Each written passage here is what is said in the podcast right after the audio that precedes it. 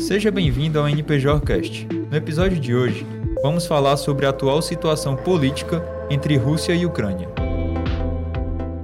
Também vamos conversar com o ex-presidente do Conselho Regional de Economia do Ceará e professor universitário Ricardo Coimbra, para entender como essa tensão pode impactar a economia mundial e brasileira. Eu sou João Pedro. E eu sou Hugo Eduardo.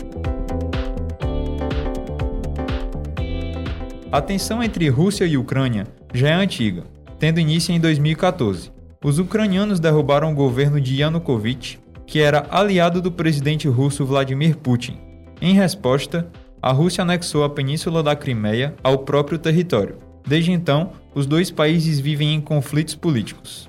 Em janeiro de 2022, o chefe de Estado russo anunciou que tomaria medidas militares apropriadas caso a Ucrânia se tornasse integrante da OTAN, Organização do Tratado do Atlântico Norte. A OTAN busca estabelecer um pacto militar entre os países do tratado contra o avanço da influência socialista. A organização possui desentendimentos com a Rússia desde sua formação. Apesar de negar o planejamento de invasão da Ucrânia, o presidente russo já mobilizou cerca de 100 mil soldados para a fronteira dos dois países. Por fazer parte da OTAN, os Estados Unidos declararam apoio à Ucrânia, se colocando assim em posição contrária à Rússia. De acordo com o Centro de Economia e Pesquisa Empresarial do Reino Unido, os Estados Unidos são atualmente a maior economia mundial enquanto a Rússia está em 12º lugar. O possível conflito entre Rússia e Ucrânia acabou agitando o mercado financeiro. Segundo o Ibovespa, o dólar apresentou em fevereiro de 2022 os menores valores de venda desde setembro do ano passado. Para falar sobre os impactos que esse conflito pode gerar na economia, vamos conversar agora com o professor universitário Ricardo Coimbra, ex-presidente do Conselho Regional de Economia do Ceará. Professor, divergências políticas dessa magnitude e possíveis guerras acabam gerando grande movimentação na economia mundial?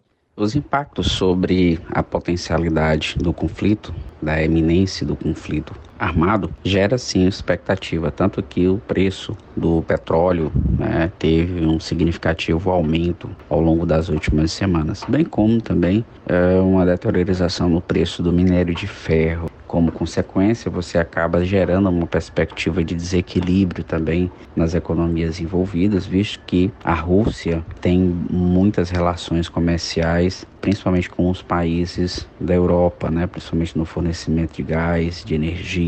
Isso pode gerar alguns problemas de abastecimento, principalmente nos países da Europa. Mas também a Rússia precisa né, da manutenção das relações comerciais, não só com os países da Europa, mas com os diversos países, e que, em função do agravamento da crise, isso pode gerar embargos às suas relações comerciais.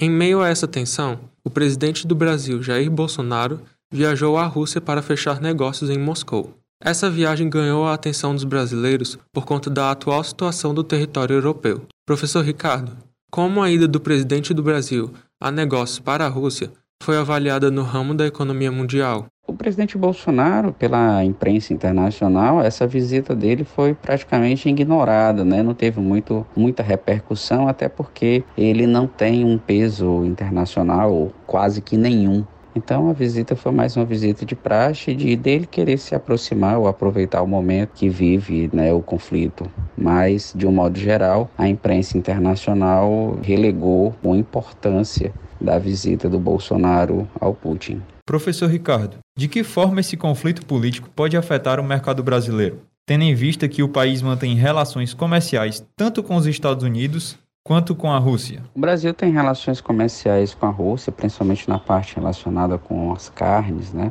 E isso pode é, gerar algum tipo de problema em relação aos produtores desse segmento. Né? A gente já vem sofrendo com esses possíveis atritos, né? em função principalmente aí do preço do combustível, que acaba ficando mais caro aqui no mercado interno e também afeta as exportações de algumas empresas, principalmente no segmento de commodities, né? mais especificamente a parte da da mineração em, em, função da alteração dos preços dos produtos. De um modo geral, né, esses são os reflexos, em primeiro momento, que a gente pode observar das oscilações de agravamento ou recuo do, do conflito entre, entre a Rússia e a Ucrânia, por intercedência dos Estados Unidos e dos países do Atlântico Norte. A França por meio do seu presidente Emmanuel Macron, deu início a um novo esforço diplomático para conter a crise. Inclusive chegou a afirmar que uma reunião de cúpula foi aceita entre os presidentes Vladimir Putin e Joe Biden. O presidente russo disse que considera prematuro falar de um encontro entre os dois chefes de Estado. A porta-voz da Casa Branca, Jen Psaki, disse em comunicado que os Estados Unidos estão dispostos a fazer uma reunião, a menos que a Rússia invada a Ucrânia. Torcemos para que o conflito seja resolvido de forma civilizada, sem a necessidade de novas guerras. O NPJcast foi produzido e apresentado por Hugo Eduardo e João Pedro. Gravação e edição: Giovanni Gomes. O NPJcast é uma realização do Núcleo de Produção Jornalística da Unicef.